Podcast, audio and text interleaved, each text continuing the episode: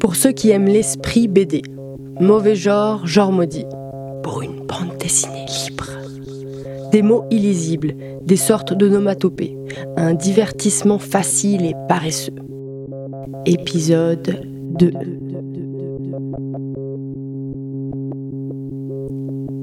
Vers 15 ans, avec des copains, on a décidé de monter un fanzine. On avait envie d'un espace où déverser toutes les idées plus ou moins bêtes qui passaient par nos têtes. Il y avait un vertige, celui de pouvoir dire tout ce qu'on voulait, et en même temps il y avait une petite inquiétude. On savait pas à quel point on allait nous laisser publier n'importe quoi. Je me disais des fois qu'il y avait peut-être une sorte de limite dont on n'avait pas conscience. Un moment où quelqu'un ou quelque chose allait nous dire stop, arrêtez, c'est pas possible d'éditer ça.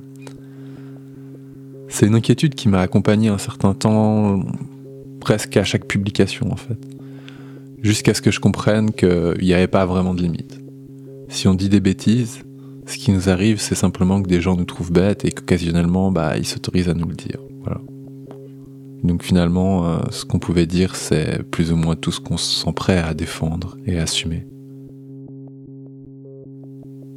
La question de la liberté, c'est celle que j'aimerais qu'on se pose avec vous dans ce podcast.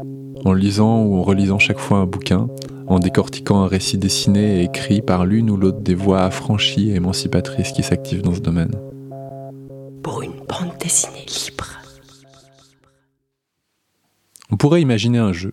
On ouvre un bouquin récent, on regarde, on lit, et on se pose cette question. Qu'est-ce qui se serait passé si on avait publié ça en 1920, 40, 60, 80 Pour que ce soit amusant, on prendrait un livre qui bouscule des valeurs fondamentales de notre société. Le patriarcat et la famille, par exemple. Ce serait un livre avec des images qui dérangent, des caricatures outrancières et des parties génitales non érotisées. Artistiquement, il faudrait pas que ce soit fait de manière trop esthétisante, trop gentille. Ça ferait un minimum mal aux yeux. Et notre livre, il parviendrait quand même à amener tout ça de manière si naturelle qu'à la lecture on se dirait juste quoi de plus normal?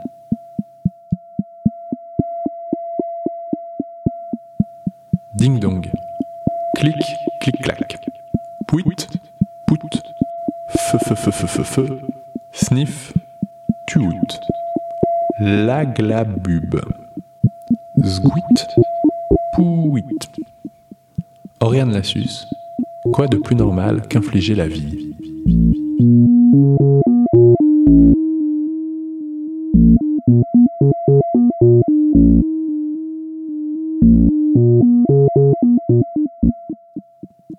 Oriane Lassus fait ses débuts sur son blog où ses planches sont parfois augmentées par des liens, avec aussi des fois des liseuses qui sont intégrées avec de la musique. En librairie, elle publie entre autres, et dans le désordre, Immobilerie Pointure, un très grand format sur papier journal, Sylvie pour la caisse 5, c'est un panorama assez long dans un supermarché en bande dessinée interactive, et Le meilleurissime repère de la Terre, un cartonné couleur pour enfants. C'est un jeu constant avec le format sur lequel elle publie. Elle se démarque par un ton tranchant, un regard moqueur, mais pas dénué d'espièglerie, qui se déploie parfois aussi dans les titres de ses bouquins. Celui qu'on regarde maintenant, c'est sans doute un des plus évocateurs. Je le redis pour le plaisir. Quoi de plus normal qu'infliger la vie?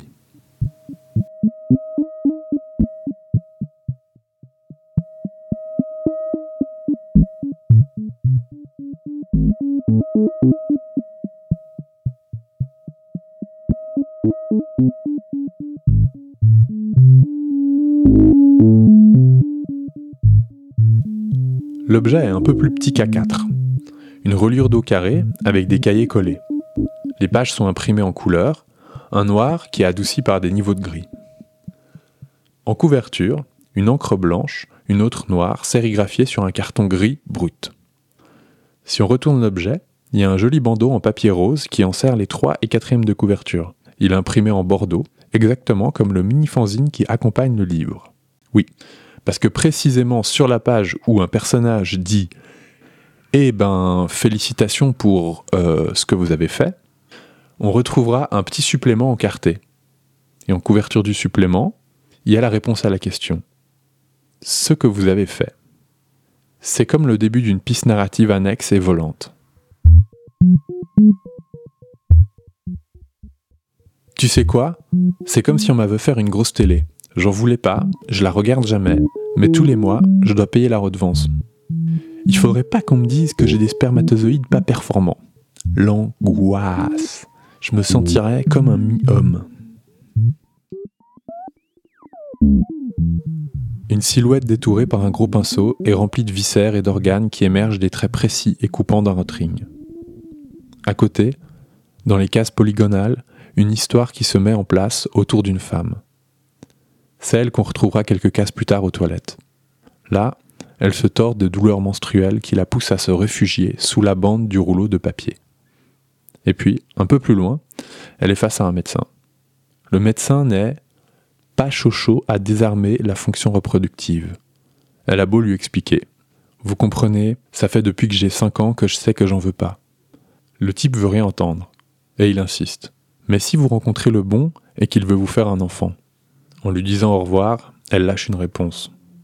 Alors ce sera pas le bon. Ne pas faire d'enfant, ce choix fait par une femme, c'est le point de départ du bouquin. Ensuite, il y a la toile des réactions qui se tissent autour d'elle. Ceux qui comprennent, ceux qui interrogent, ceux qui remettent en question, ceux qui jugent, ceux qui acceptent pas. Et puis, ceux qui entendent juste pas ce qui est dit.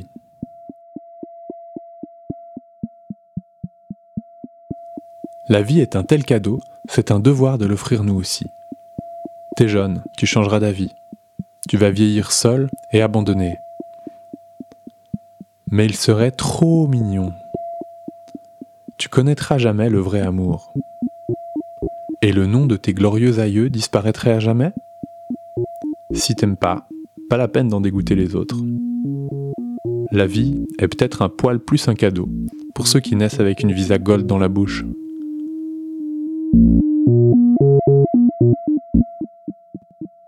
Les yeux exorbités, nu avec une cravate Mickey et muni d'un grand sexe virevoltant, un homme hurle comme un désespéré. Dispersez ma semence, vite, partout. C'est fait avec un dessin tranchant. Il y a une façon de croquer les gens qui donne vraiment l'impression qu'ils ont été croqués littéralement qui se sont fait dévorer du regard, digérés par l'autrice et recrachés sur le papier comme des petits cacas. Par la grâce de ses stylos et de ses pinceaux, elle parvient à trouver un équilibre délicat dans lequel la caricature exclut pas du tout la nuance et les richesses des caractères. Pourtant, rien ne nous est épargné. La galerie des personnages est vaste et grinçante.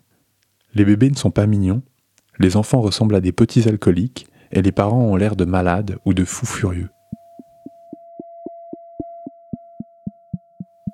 On est bien convaincu de notre grosse intelligence, de l'avancement de notre société et de notre sophistication culturelle au poil. Par contre, dès qu'il s'agit de bébés, on en est toujours là. Disperser ma semence vite partout, des bébés vite plein. Hum, je sens un mal compatible par ici. Joli capital génétique.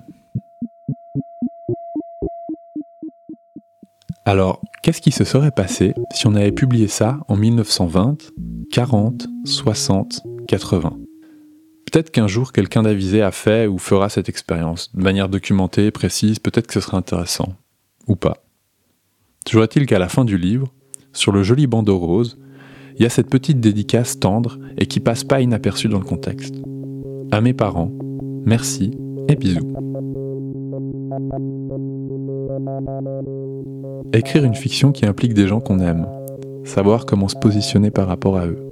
C'est des questions qu'on va se poser dans le prochain épisode, en se plongeant dans le travail d'une autrice qui nous emporte dans un univers familial bouleversé.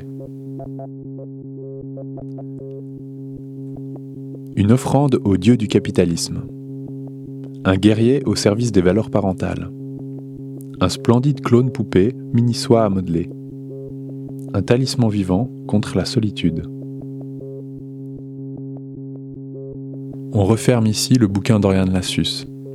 Toutes les citations et les descriptions qu'on a entendues viennent de Quoi de plus normal qu'infliger la vie, publié aux éditions arbitraires en 2016. C'est une petite maison d'édition qui édite des livres et des fanzines d'auteurs formidables. On y trouve notamment une partie importante de l'œuvre de J.M. Bertoyas, dont chaque ligne et chaque case est une ode à la liberté et à la joie de dessiner des histoires.